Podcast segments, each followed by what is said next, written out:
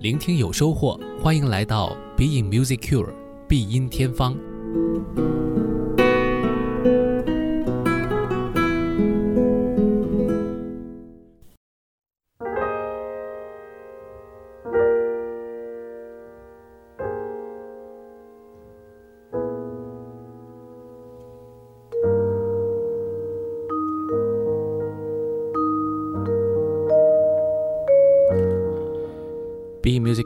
是顾超，又到了今天和您一起分享音乐的时间。那么今天的节目当中，继续这周的话题是弦五，弦乐五重奏。那么说弦乐五重奏，大家很容易理解是五件弦乐器。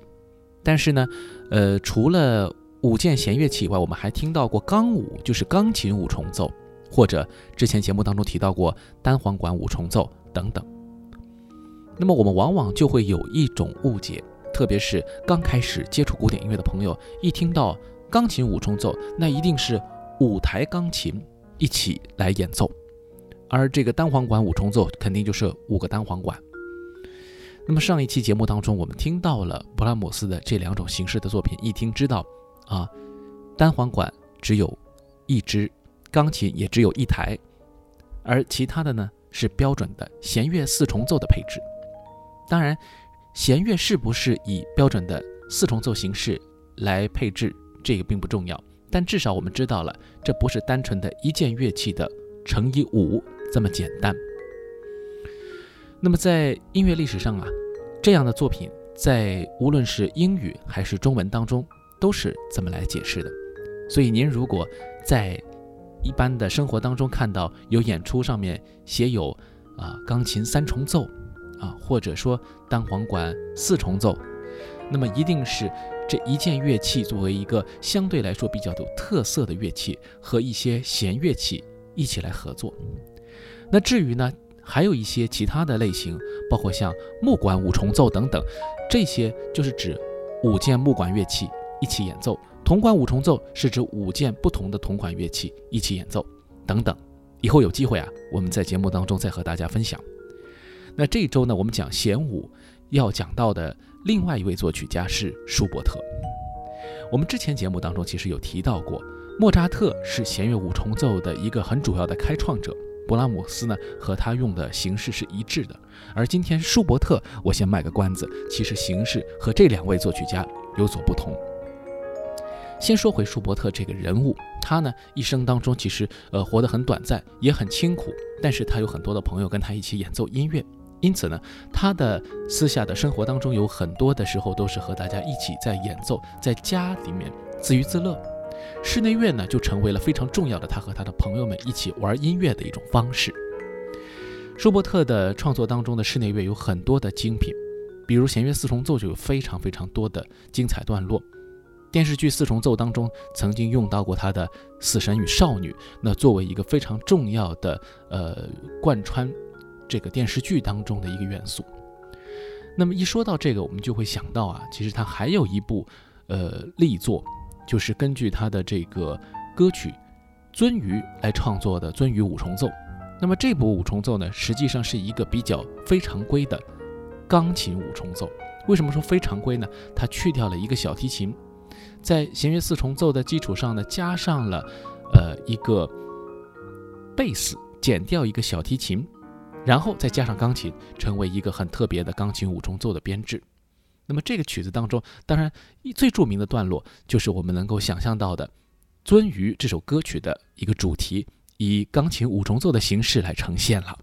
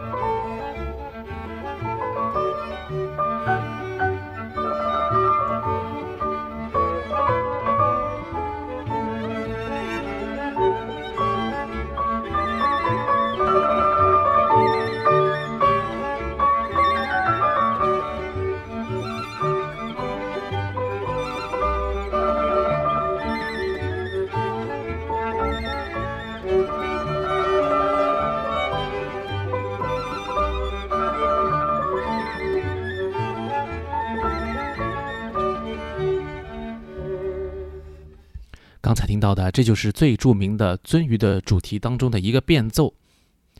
舒伯特呢，在他的鳟鱼五重奏当中，当然也创造了许多很美妙的乐章。那么其他的部分呢，有机会我再专门为大家介绍。今天呢，回到弦乐五重奏这个主题呢，呃，可以讲一讲舒伯特的晚年。舒伯特晚年的时候，身体非常的不好，受到疾病的困扰，并且呢，呃，在很年轻的时候就离开了人世。但是在他生命最后弥留之际，他竟然留下了一生当中最伟大的作品，包括他的降 B 大调钢琴奏鸣曲，也就是作品编号九六零的那一首。那么另外呢，还有就是我们今天将为大家呈现的这个 C 大调弦乐五重奏。这个五重奏呢，和莫扎特、勃拉姆斯都不一样。